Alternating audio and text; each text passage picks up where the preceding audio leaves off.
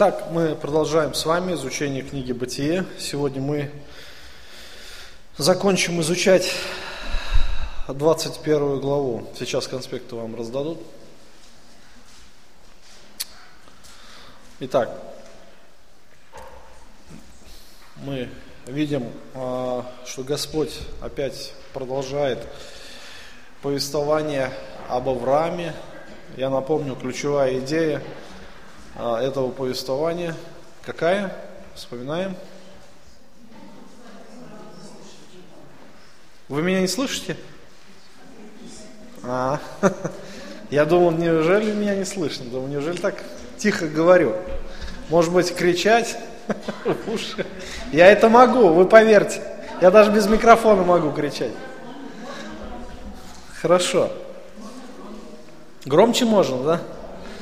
Не надо? Итак, давайте настроимся на, на книгу «Бытие», отбросим все свои, как сказать, суетные дела, мирские, так сказать, и сконцентрируемся на Священном Писании. Сегодня мы а, увидим с вами, опять же, Бога милующего. Господь открывает себя а, в очередном фрагменте Писания, и мы можем восхищаться нашим Богом. Итак, а, ключевая идея фрагмента об Аврааме. Какая? Сестры на передних рядах.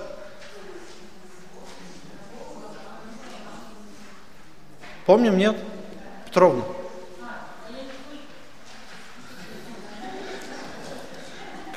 Я сейчас кричать буду, чтобы Петровна услышала.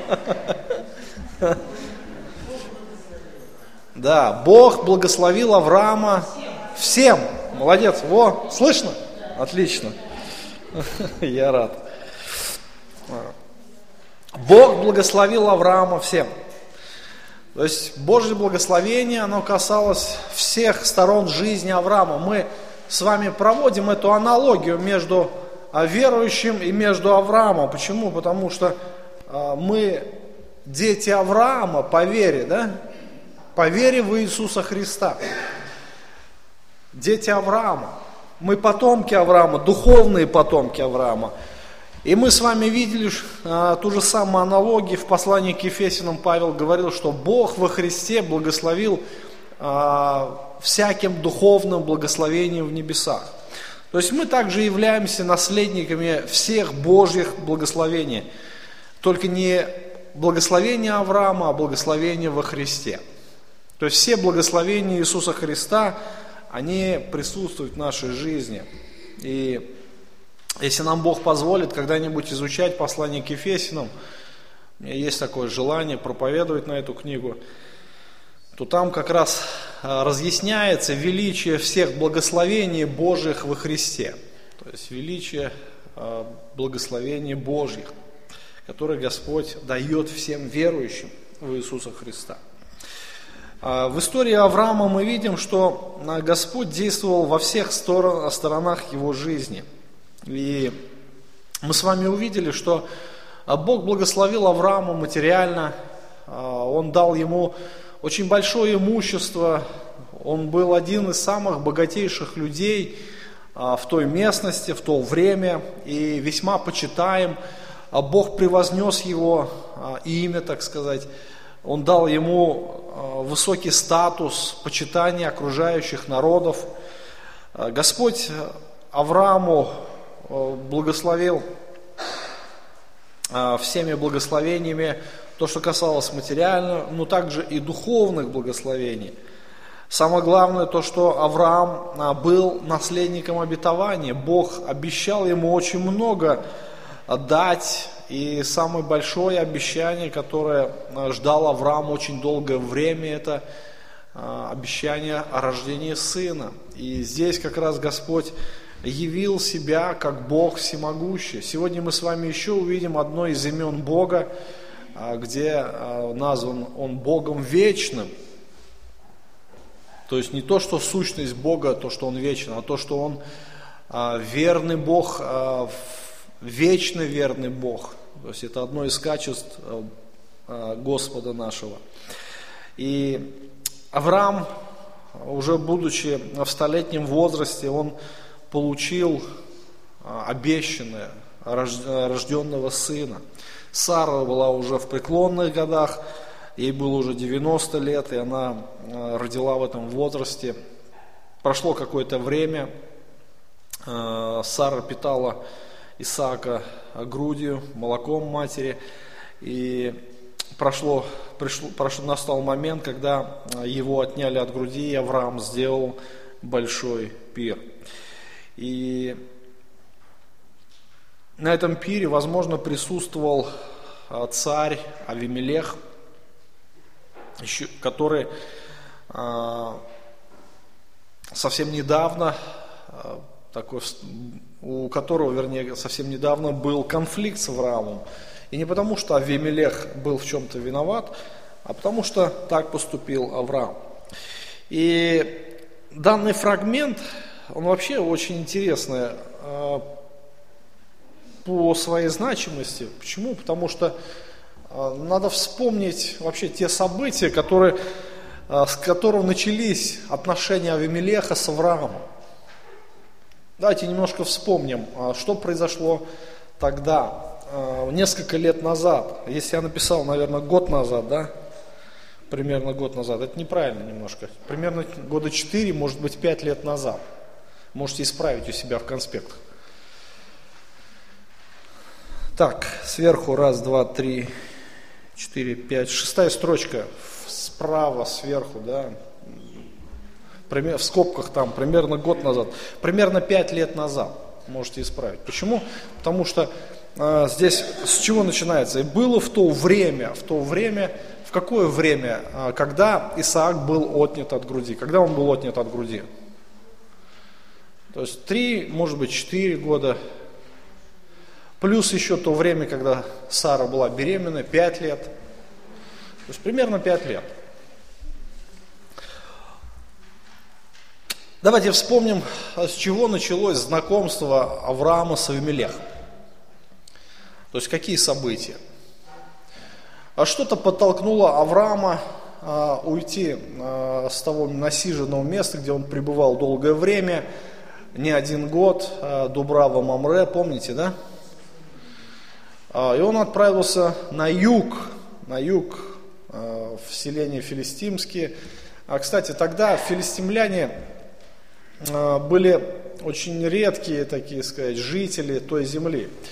А, в основном а, филистимские владения, они возникли из-за переселения, массового переселения филистимлян и захватнических их войн а, примерно 1200 лет до Рождества Иисуса Христа. То есть Авраам жил, кто знает когда, хронологии я не говорил, не, не помните. Авраам жил примерно, сейчас скажу, 2100 1950 лет до Рождества Христова. То есть, ну, образно говоря, 2000 лет да, до Христа. Филистимляне уже официально обосновались в тех землях 1200 а, лет, то есть 800 лет после Авраама уже филистимляне владели теми землями. Но а, здесь вот неясно сказано, что Авраам жил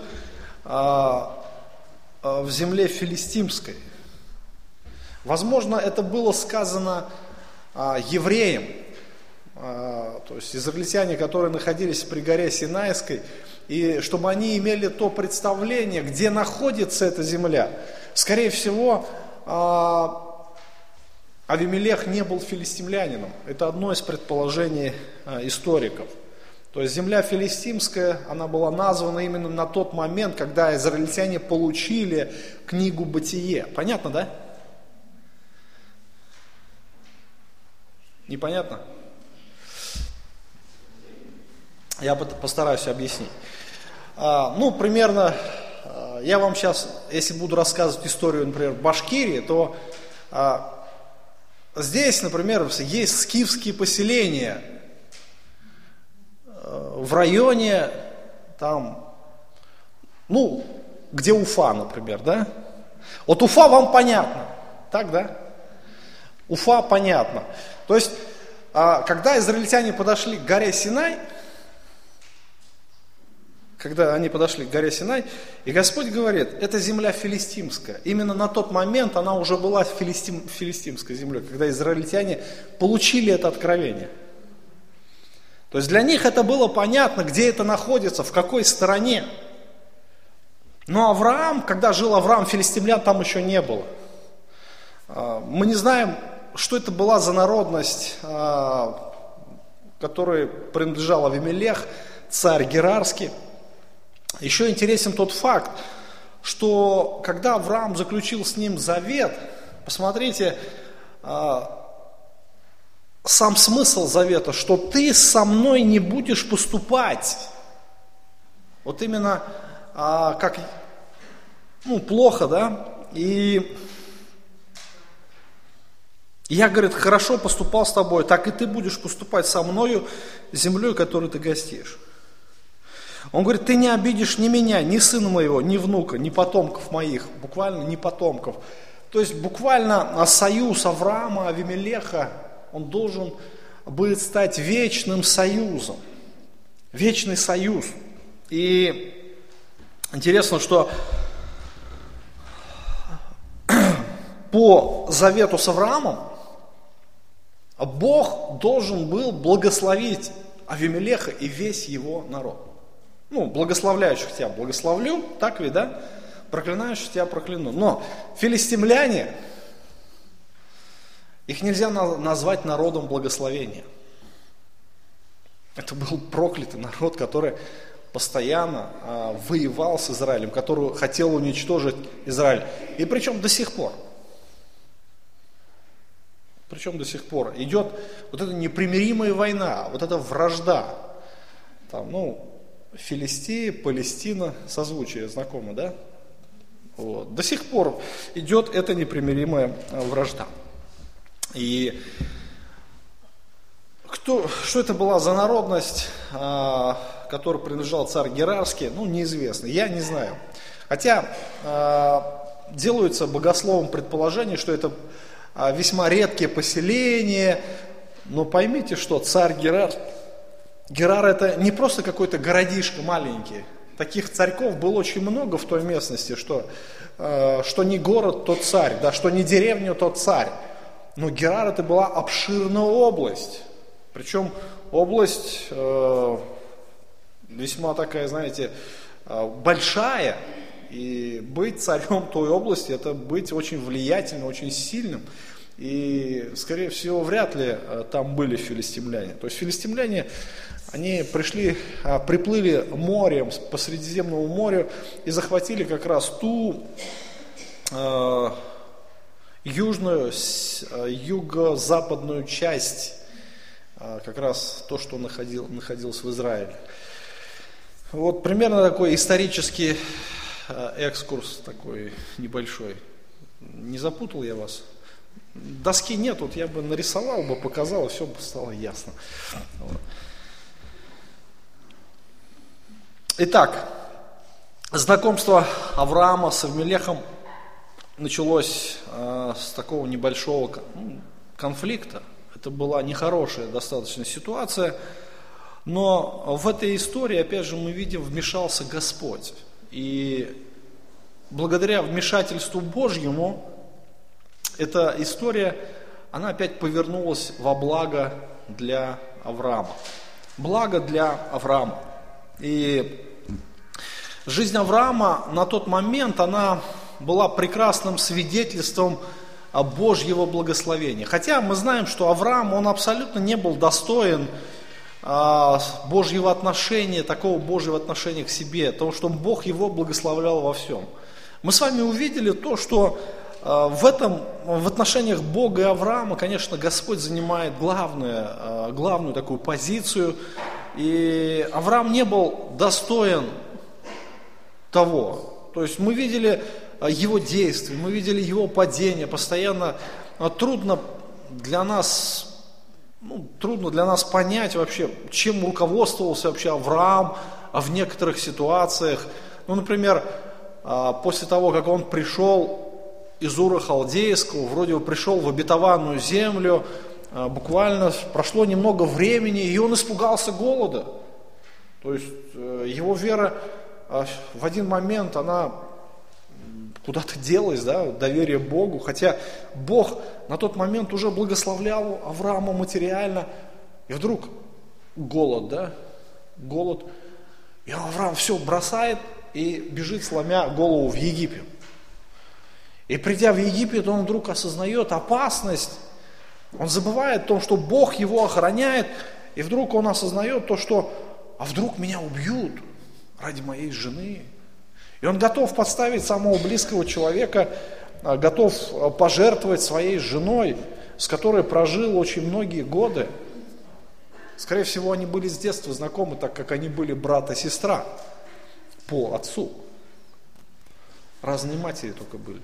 То есть с самого детства он рос, и он готов был предать ее, лишиться того благословения, которое дал ему Бог.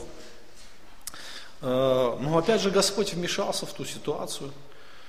Мы видим, э, как он поступил, опять же, э, по отношению к Богу, не доверяя Ему всецело Его обетованиям. Мы видим, как он поступил с Агарью, то есть он вел себя, когда Сара начинала там руководить, принимать какие-то решения, Авраам, он такой, знаете, как будто, как будто ребенок маленький, ой, да я не знаю, что мне делать, ну ладно, давай, вот так, поступай, как тебе нужно, там это.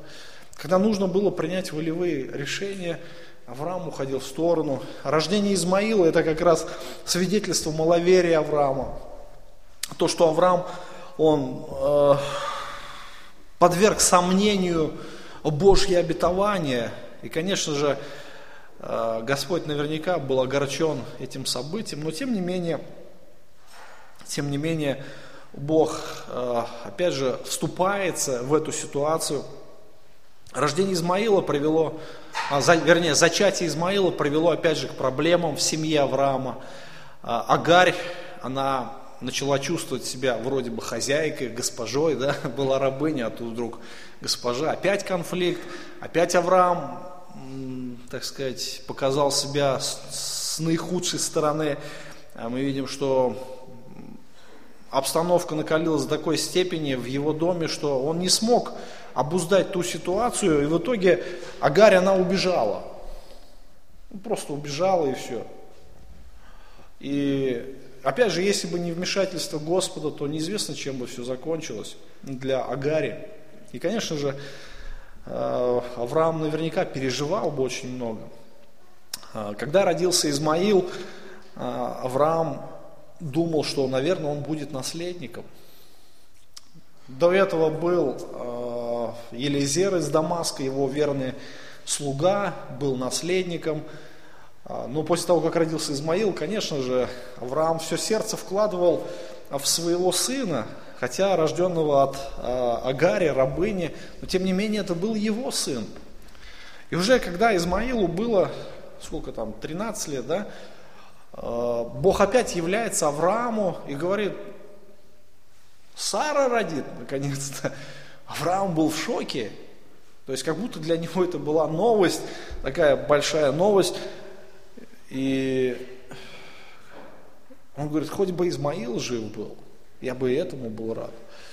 И после того, как родился Исаак, была великая радость, Авраам был такой, знаете, вдохновленный. Э, несколько лет Сара вскармливала его грудью, и после того, как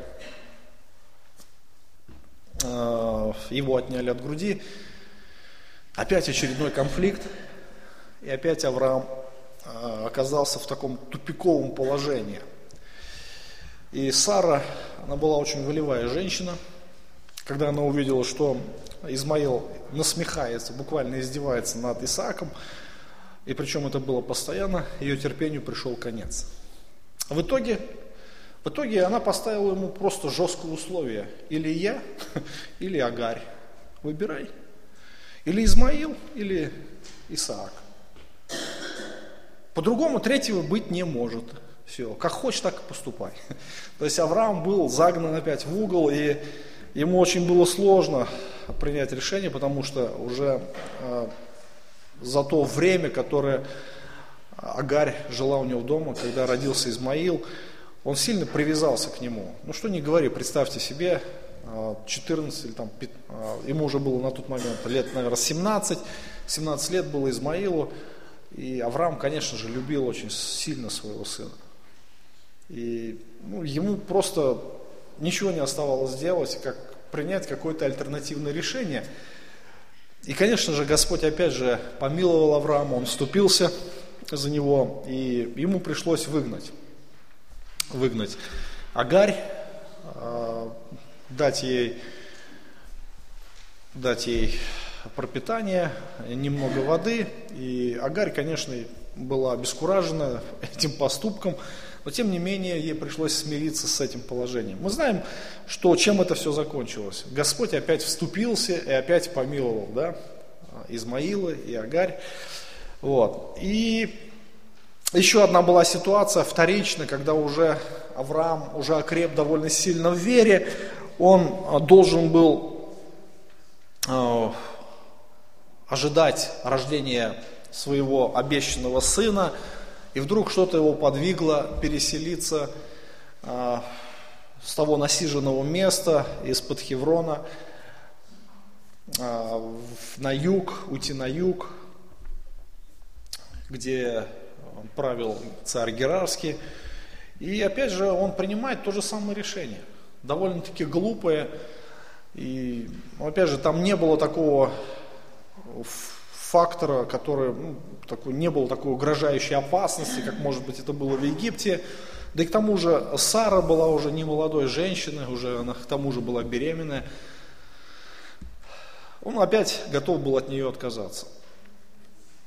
И не знаю опять, чем бы все закончилось, если бы опять не Господь. Опять Господь вступается. Вот что-то постоянно ведь, то есть его куда-то заносит Авраам постоянно, да, как, как будто вот э, непослушный сынок, да, вот маленькие дети есть, вот их надо постоянно куда-то там ловить, да, вот они вырывают сюда, побежали там под машину, там машина летит, раз, отец успевает или мать успевает там его схватить. Раз там с что-нибудь спичками там балуется, уже пожар, тут раз опять мать забегает там, потушили пожар. То есть вот представляете ситуацию, да, вот Авраам похож на вот этого маленького ребенка. Ну, знаете, хочется сказать, что в принципе все мы такие дети. Вот. Как Авраам. Часто бывает, что куда-то нас заносит, и вот Господу приходится опять вмешиваться и разрешать все эти ситуации. И вот почему я это все говорю, а,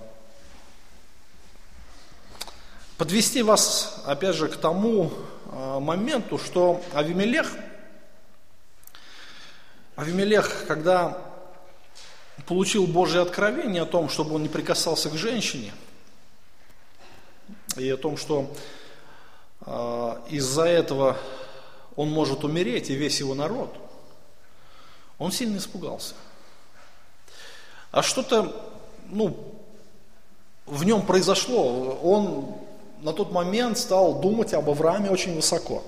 Конечно, Авраам себя показал с такой опять нехорошей стороны, но в сердце Амелеха это запало, что Господь присутствует в его жизни, что Бог, Он способен а, вступиться за своего раба, что Господь способен благословить Авраама, что Господь а, способен а, явить свою славу через жизнь этого человека – Возможно, Авимелех а, сидел на том званом вечере, когда Исаак отняли от груди тот пир, который устроил Авраам.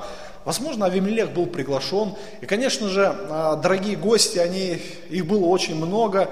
А влиятельные гости, скорее всего, это были политики, так сказать, да, а, разного рода цари, а, которые уважали тогда Авраама, которые почитали его. Авраам был очень почитаем.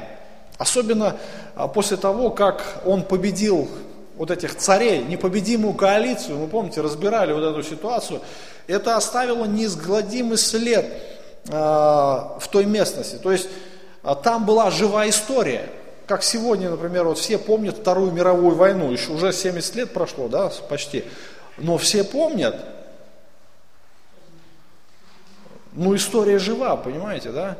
И даже живы многие, люди, немного, но люди еще живы, свидетели тех событий, военных событий. Но прошло не так много времени, там лет, может быть, 20, когда все это произошло в жизни Авраама и Лота. И, конечно же, люди помнили Авраама. И он был один из героев, а, героев той местности, который принес свободу. И, конечно же, его любили и почитали а, на, всей, на всем протяжении земли ханаанской. То есть Авраам был один из таких людей, которые, к которому относились как а, к большому человеку, как к князю, как к правителю, как к царю. Хотя Авраам не был царем. Почему? А у него не было своих владений. Он был как странник, как гость. Вы понимаете, пришел, э, вот арава такая, там, тысячи, полторы, две человек пришли со своим скарбом, скотом, огромным скотом, поселились там где-то. Э, и вот в чужой земле. И люди боялись, цари боялись как-то конфликтовать с Авраамом. И Авимелех тоже не исключение. И когда он получил Божье предупреждение, когда он увидел все а вот эти благословения Авраамовы, то, конечно же, он понял одну очень ясную истину, что с этим человеком нельзя конфликтовать. Нельзя. Но если с ним нельзя конфликтовать, значит нужно жить с ним в мире, да? Поэтому от греха, так сказать, подальше, с ним надо найти какой-то контакт хороший. И поэтому Авимелех собрался со своим начальником и пришел к Аврааму. А, было в то время Авимелех с Фихолом, военачальником своим, сказал Аврааму, с тобой Бог во всем, что ты не делаешь. То есть они пришли к Аврааму и засвидетельствовали, засвидетельствовали о Божьем присутствии, о Божьих благословениях Авраама. И он увидел, насколько Бог его благословляет. То есть очень, если Бог на самом деле благословляет человека, наверное, об этом должны узнать все. Это должны видеть все. И это своего рода свидетельство э, Божьего избрания. Я думаю, что Авраам – это не только типичный такой случай, как индивидуум, это, наверное, общий принцип для всех верующих. Если Бог с нами, то это должны увидеть все. Господь сказал, вы свет миру. То есть, другими словами, верующие, они обязательно должны стать свидетелями Божьих благословений. То есть вся жизнь, она должна быть наполнена Божьими благословениями, Божьим свидетельством. И это должны увидеть все. Прежде всего, а, когда мы говорим о нашем свидетельстве, то, конечно же, мы должны а, говорить о том, что Бог сделал в нашей жизни – Какая была у нас жизнь какой она стала сейчас.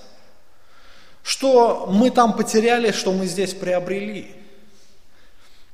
И, конечно же, те люди, которые хорошо нас знают, они должны видеть, видеть, что Господь действует в нашей жизни. Это не мертвый Бог, это живой Бог.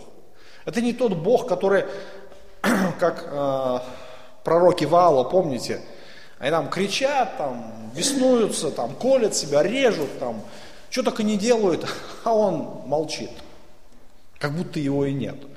Или тогда издевался над ними. Ну, кричи громче давай, он задумался там, в туалете сидит, наверное, там, забыл про вас. И, конечно же, наш Бог, живой Бог. И Он наполняет жизнь верующих всеми благословениями окружающие должны об этом узнать. Авраам, он как раз один из примеров присутствия Божьего благословения. И Авимелех, он видел, видел а, то, что Господь благословляет Авраама, и вот эти все факторы, которые были в его жизни, это было несомненное свидетельство того, что Бог его благословляет. Один из самых главных больших факторов победа Авраама а, в той войне. А, потом, возможно, то, что а, вмешательство Божье в жизни Авраама, когда Авраам поступил, так сказать, некрасиво по отношению к самому Авимелеху, и Авимелех был предупрежден, слышал голос Божий, и, конечно же, он понимал, что он осознал, что Господь на, на его стороне, не на стороне Авимелеха, а на стороне Авраама. Хотя Авраам поступает нечестиво, но Бог на его стороне. Но Авимелех ничего не сделал, и вдруг Бог ему говорит, ты умрешь. Где справедливость? Хочется задать этот вопрос, да?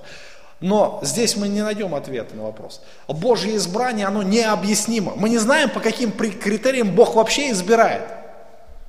Если Бог избрал еще прежде создания мира, то это не в нашей компетенции. Если Бог вас избрал, то это не потому, что вы такие хорошие. У Бога нет критериев. Есть люди намного лучше нас. Намного более справедливее и праведнее нас. Есть даже такие свидетельства, что говорят, вот я знаю неверующих, они лучше христиан даже поступают.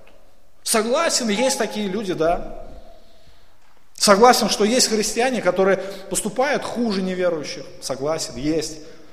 Но поймите, что во Христе Бог на нашей стороне. Даже если мы падаем. И Амелех это понял. Авимелех также э, был свидетелем рождения Исаака.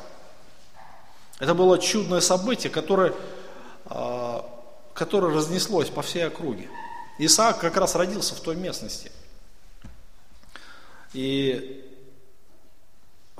это чудо, оно не осталось, так сказать, сокрытым от окружающих. Все об этом знали. И Сара, помните, Сара, когда она услышала, что родит ребенка через год, она сама рассмеялась.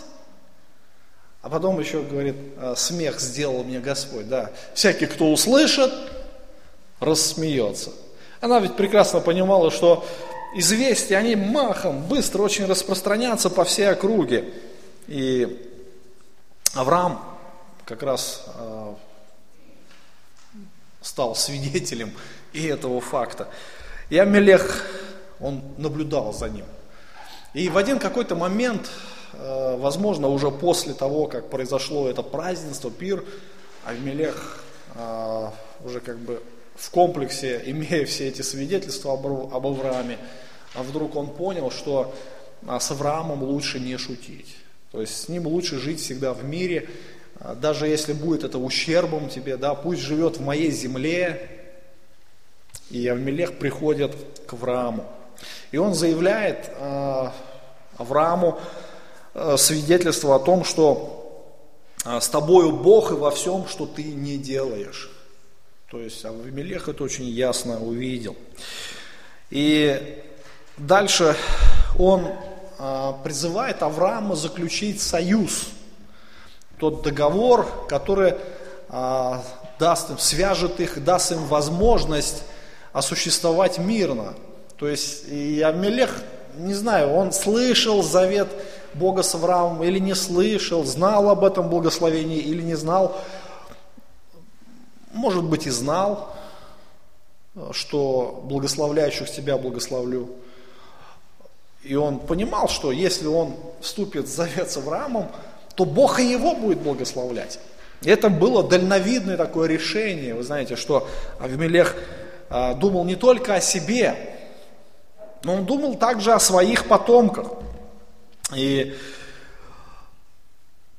Интересно, что Амелех обращается с Авраамом как с себе подобным, себе равным.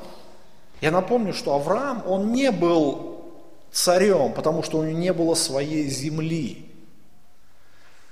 Авмелек был царем целой огромной области. И это не просто царь какого-то города, это царь огромной провинции, области, с большими городами. Это весьма влиятельный царь.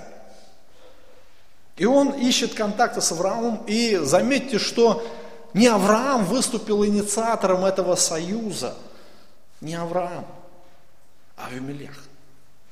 И Авимелех приходит, и теперь а, он ищет отношения с Авраамом, и он а, хочет заключить союз, который бы гарантировал ему а, дружбу не только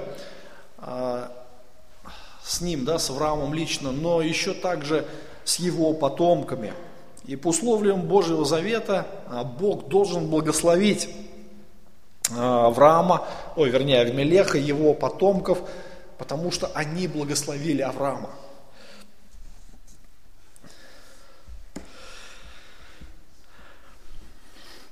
Авраам был странником, и Авмелех приходит и обращается к нему как с равным, да, он не, не просит ничего от Авраама, ему ничего не нужно, потому что э, он был царь, у него было все в достатке, ему нужно было только одно – мир с Авраамом, больше ему ничего не надо.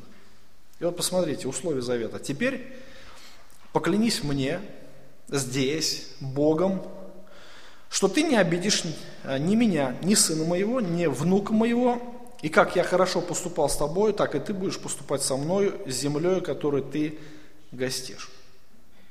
И сказал Авраам, я клянусь. И Авраам упрекал Авимелеха за колодец с водой, которую отняли рабы Авимелехова. Авимелех же сказал, не знаю, кто это сделал, и ты не сказал мне, я даже и не слыхал о том до ныне. И взял Авраам мелкого крупного скота, дал Авимелеху, и оба они заключили союз. И поставил Авраам семь агнец от стада, мелкого скота особо. Авимелех же сказал Аврааму, а, на что здесь эти семь агнец, которые ты поставил особо? Он сказал, семь агнец этих возьми от руки моей, чтобы они были мне свидетельством, что я выкопал этот колодец. Потому и назвал он место сие Версавия, ибо тут оба они клялись. И заключил союз, заключили союз в Версавии. И встал Авимелеха Фихол, начальник его, и возвратились в землю филистимскую. Ну вот а, ситуация, которая произошла. И здесь мы видим а, условия, да, то есть при заключении союза, когда мы наблюдаем вообще завет, а, сам механизм. Вот сегодня это услов... Сегодня, когда заключаются какие-то соглашения, то, конечно же, сегодня юриспруденция, она имеет немножко другой статус, немножко другую форму, а, что было раньше. Раньше люди больше боялись Бога и как-то больше доверяли Богу, имели страх Господень. А сегодня люди Бога не боятся. Поэтому сегодня а, что делают? Нужны определенные печати, да, нужны там а, заверения нотариуса, там, ну, и прочая бюрократия. Вот. При заключении союза, сам, сам принцип заключения союза а, остается ну, то же самое. То есть вначале оговариваются условия. Условия. Потом при заключении этого условия какая-то формальная процедура, сделка происходит, да, заверение, там сейчас ставятся подписи, печати, раньше была клятва, заключение, при заключении союза. И дальше, уже после того, как сделка совершается, союз заключается, ну, происходит празднование, пир, когда стороны отмечают а, этот союз, соглашение. В принципе, здесь происходило то же самое. И мы здесь видим в начале условия, определенные условия. Авимелех призывает Авраама, а, чтобы тот дал ему обещание и заключил с ним союз, союз мира, чтобы Авраам а, не мог нападать, ну, больше не нападал на него, а, ни, ни Авраам, ни его потомки, потому что, возможно, через какое-то время Авмелех понимал, что сейчас, может быть, у Авраама нет такой большой силы, но э, его потомки могут со временем прийти, набраться сил и захватить их э, себе в рабы. Да? И Авмелех предвидит эти обстоятельства, и он э, оговаривает условия – условия. Теперь давай, говорит Авраам, поклянись мне. Давай мы заключим с тобой союз, что ты не обидишь меня, ни сына моего, ни внука моего, и как я хорошо поступал с тобой, так и ты будешь поступать со мной из земли, которой ты гостишь. Авимелех напоминает Аврааму о тех событиях, а, которые произошли не так давно, когда он пришел как гость, как странник в эту землю, когда он поселился, когда он поступил нечестиво по отношению к нему и к его народу, когда Авраам чуть ли не стал виновником гибели целого народа, Авимелех не стал мстить ему, но он благословил его, он дал ему э, много скота, рабынь, рабов, помните, да, всю эту историю. И он говорит, вспомни, даже несмотря на то, что ты поступил со мной некрасиво, как я поступил с тобой. То есть я оказал тебе гостеприимство. Я простил все то, э, что ты сделал, я покрыл это. И теперь то, что я с тобой очень э, хорошо поступил, э, поступи и ты также со мной. Вообще удивительно, что, что можно спросить, что заставило его сделать такой шаг. То есть, что смотивировало, какие были мотивы. Авимелех, наверное, понимал, что за Авраамом стоит Всевышний Бог. И это, наверное, было самое главное – мотивация, да, то, что подвигло его к такому поступку. И ему нужно было только одно – мир. Больше ему ничего не надо, потому что у него и так было все а, в достатке. И он позволил Аврааму, а, как чужестранцу, передвигаться а, по его земле, жить там, где он захочет. Вы понимаете, что, ну, представьте себе такое, да, приходит целая огромная там народность какая-то, и начинает поселяться где-нибудь здесь. Одно время, в 90-х годах, цыгане, вот здесь я когда жил в Словакии, они тут табором располагались. Их так было много-много, знаете. И, знаете, никому это не нравилось, что они здесь живут, здесь вот прямо за городом. Вот они там поставили свой табор, их так там человек 200, наверное, было. И вот они постоянно делали вылазки в город, и я помню вот такое в Словакии. Вы помните, да, братья, кто? Было, да? И такое, знаете, прям вот какое-то напряжение такое было, да, вот цыгане, ой, как не нравится нам вообще, что они здесь делают. Потом они там табором снялись и э, куда дальше поехали, куда там, в Саритамак, по-моему. И вот они так, не знаю, где они сейчас, эти цыгане. Потом в деревню какую-то, в общем, где-то они там обосновались. Но я помню вот это напряжение, которое было у всех жителей этого города.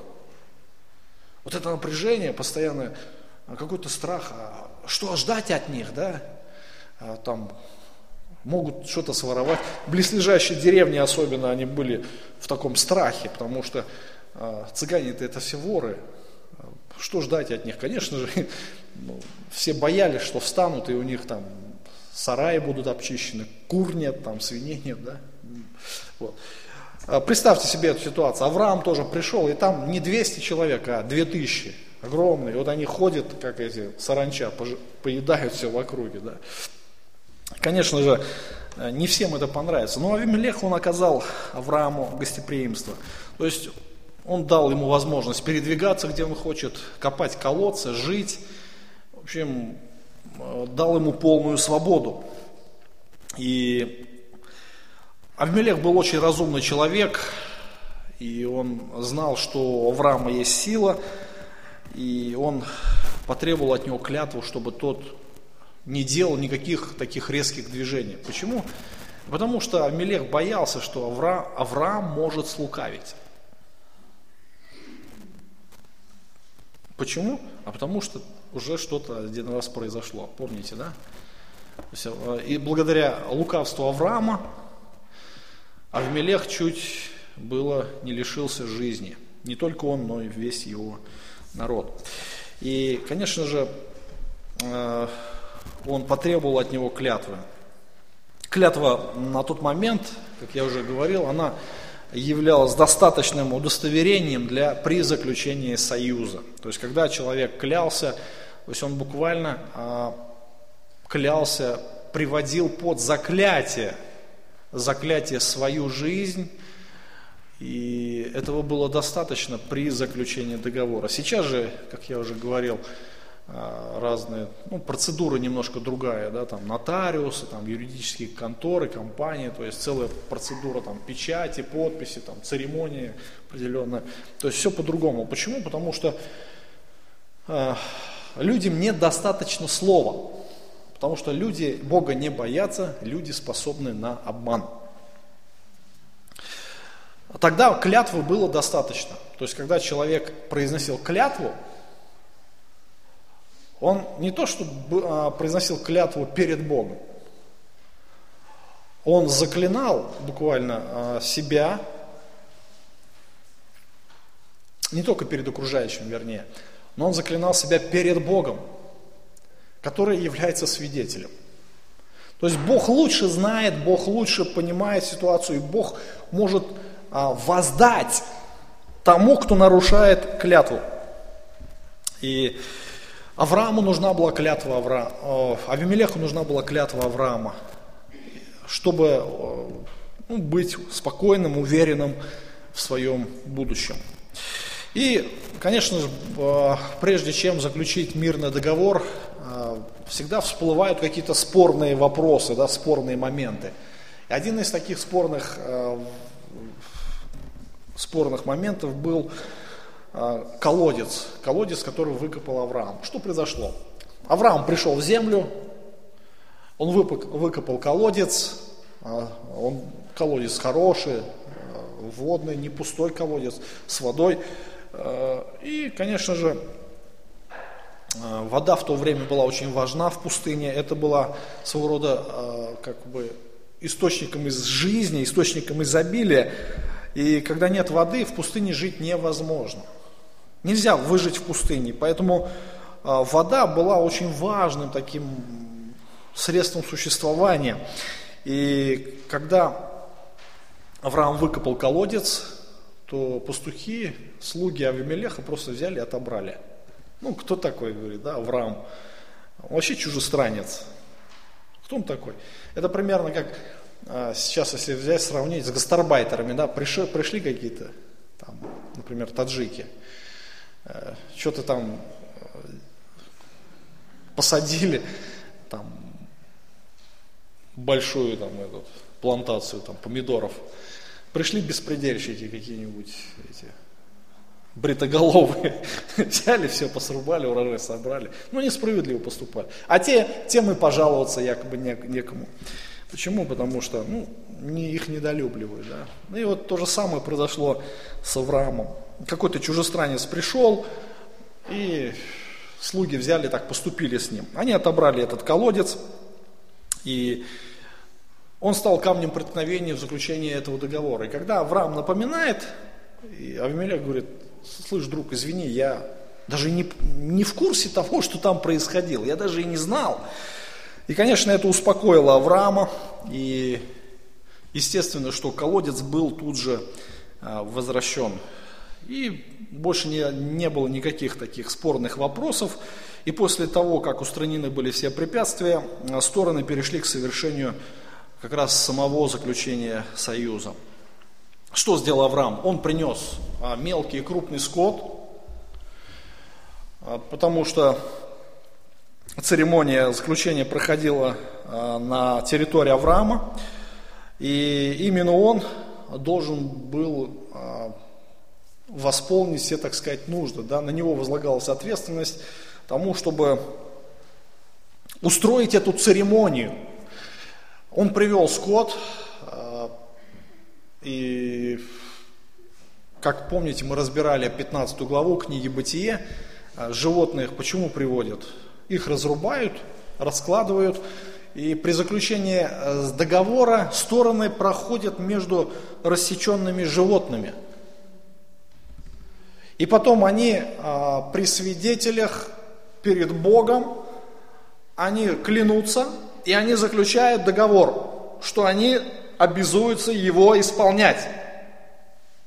Это была особая церемония, хотя здесь не указано, что вот именно таким образом а, происходило заключение завета. Но интересно, здесь а, как раз мы видим, что, сейчас скажу, 32 стих, и заключили союз. Вот именно древний обычай, он существовал очень долго, на протяжении нескольких тысячелетий. Вот именно вот такой этот обычай, проходить между рассеченными животными. И когда заключались союзы, сделки, как раз исполнялся вот именно этот обряд. Авраам и Авмелех прошли между рассеченными животными, они заключили союз, союз мира, что означали рассеченные животные, вы помните, да? То есть это означало, что если я нарушу этот договор, если я нарушу эту клятву, то со мной нужно поступить так же, как с этими животными, рассечь надвое. То есть буквально стороны заклинали себя перед Богом. То есть буквально они говорили Богу, Господь, сделай с нами то же, что с этими животными, если мы нарушим это, это соглашение. Господь все видит, Он может воздать каждому по заслугам. То есть и а в то время люди были богобоязненные, и они уповали на Бога. И когда вопрос зашел о колодце, Аврааму было а, мало письменного, ой, устного согласия Вимелеха. А, он принес ему особые дары, семь еще ни разу не остриженных молодых агнец или овец. И они должны были символизировать исключительное право Авраама на пользование колодцем, который стал предметом споров. То есть а, они как бы служили свидетельством того, что теперь Авраам является полноценным владетелем этих колодцев. Итак, союз был заключен. В результате этого союза Авраам и его потомки могли еще долго жить на этой земле. То есть э, Авимелех дал ему полную свободу, живи, будь здесь хозяином, так сказать, размножайся, плодись, рой колодцы и так далее. То есть живи сколько тебе угодно. Только давай будем жить с тобою в мире. То есть это было главное условие договора. И Авраам получил то, что нужно ему было для продолжительного пребывания в той земле. И что делает Авраам?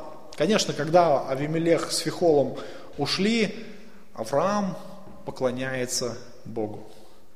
То есть Авраам признает э, то, что Бог благословил его. По сути, э, Авраам не заслуживал Божьего благорасположения. Он не заслуживал того, что так Авимелех с ним поступил.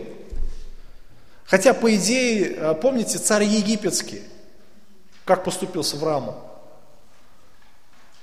Он сказал, уйди с глаз моих долой, да, я не хочу видеть тебя, все, все, забирай свое, вот тебе еще и рабов там тебе, и еще тебе вот мелкий скот, э, золото, на, все, только уходи отсюда.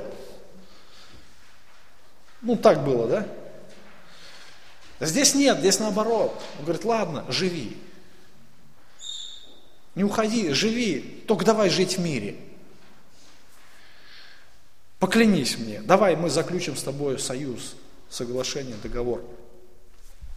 И Авраам понимает, что, конечно же, э, то, что Авимелех так с ним поступил, хотя я не знаю, что там возникло в Хевроне у Авраама, какие обстоятельства вынудили его подняться оттуда и перейти в землю э, Герарскую, но мы не знаем. Но то, что он был странником, и, конечно же, Господь дал ему мир с соседями, это одно из величайших благословений. Подумайте, мир с соседями. Очень важное, а, одно из таких обстоятельств, которые, а, в которых Бог проявляет себя. Божья благодать, она действует именно таким образом – Очень часто христиане ведут себя некорректно по отношению к соседям. Очень часто. Это, ну, и общался с одним человеком, не буду говорить кто, не буду говорить откуда. Он говорит, ты знаешь, у меня с соседями война. Я говорю, они не знают, что ты христианин? Он говорит, ой, хорошо, что не знают. Я говорю, плохо, что не знают. Я говорю, проблема не в соседях, проблема в тебе. Тебе надо менять, э, смиряться, тебе надо просить милости у Господа о том, чтобы жить в мире. Как ты им будешь свидетельствовать, я не понимаю. Как ты можешь быть добрым свидетелем? И заметьте тот факт, что Авраам, не только Авраам, вообще каждый верующий христианин, каждый израильтянин, он должен быть благословением для окружающих. Понимаете, да? Где я нахожусь, вокруг меня одни благословения Божьи. И все это должны понимать, все это должны видеть. Неверующие должны отзываться о каждом из нас, что воистину с вами Бог. Конечно, они могут не любить нас за нашу веру, потому что мы можем быть не только благословением, но можем быть еще э, иголками в глазу, да, бельмом на глазу. То есть э, облич, обличать их в их грехах. И такое возможно, что христиан ненавидит за их святую жизнь и гонит из-за этого. Но тем не менее, э, одно из величайших благословений это то, что Господь дает мир с окружающими людьми, с соседями в первую очередь, с кем мы живем. Конечно, начиная от мелкого статуса, да, кончая крупным, а то, что, например, Авраам имел мир со всеми окружающими народами, а мы живем, например, э, кто в квартире живет, то есть есть соседи такого другого ранга совершенно, да, но тем не менее а, это одно из величайших благословений. И, конечно, Авраам понимал милость Божию к нему. И после того, как Авимелех с Фихолом отошли, он э, насадил в Версавии рощу, призвал там имя Господа. Э, он поклонился Господу, и посмотрите, э, здесь Бог еще раз э, открывает себя э, немножко под другим углом, так сказать, другим именем Бог называет себя – Бог открывает себя Аврааму как Бог вечный. То есть он верный вечному завету. То есть то, что Бог обещал Аврааму, он исполнит. Несмотря на то, что, может быть, Авраам не будет свидетелем всех, а, исполнения всех обетований Божьих, потому что Авраам же не вечный, он когда-то умрет, да. Но Бог исполнит все. То, что он обещал его потомкам, а, Господь останется верным и исполнит все до конца. И мы видим, что Авраам очень хорошо понимает, после того, как а, он заключил союз с Авимелехом, царем Герарским, что в принципе все могло выйти иначе, если бы не Господь. Все могло закончиться чем-то страшным, потому что его отношения с Авимелехом начались совсем нехорошо, да, с конфликта. И причем такая ситуация была, ну, если бы не Господь, там наверняка дело жареным бы запахло, да. Был бы жив Авраам или не был, неизвестно. И Авраам это очень хорошо понял и увидел, что э, то, что он поступил несправедливо, тем не менее Бог обратил это во благо.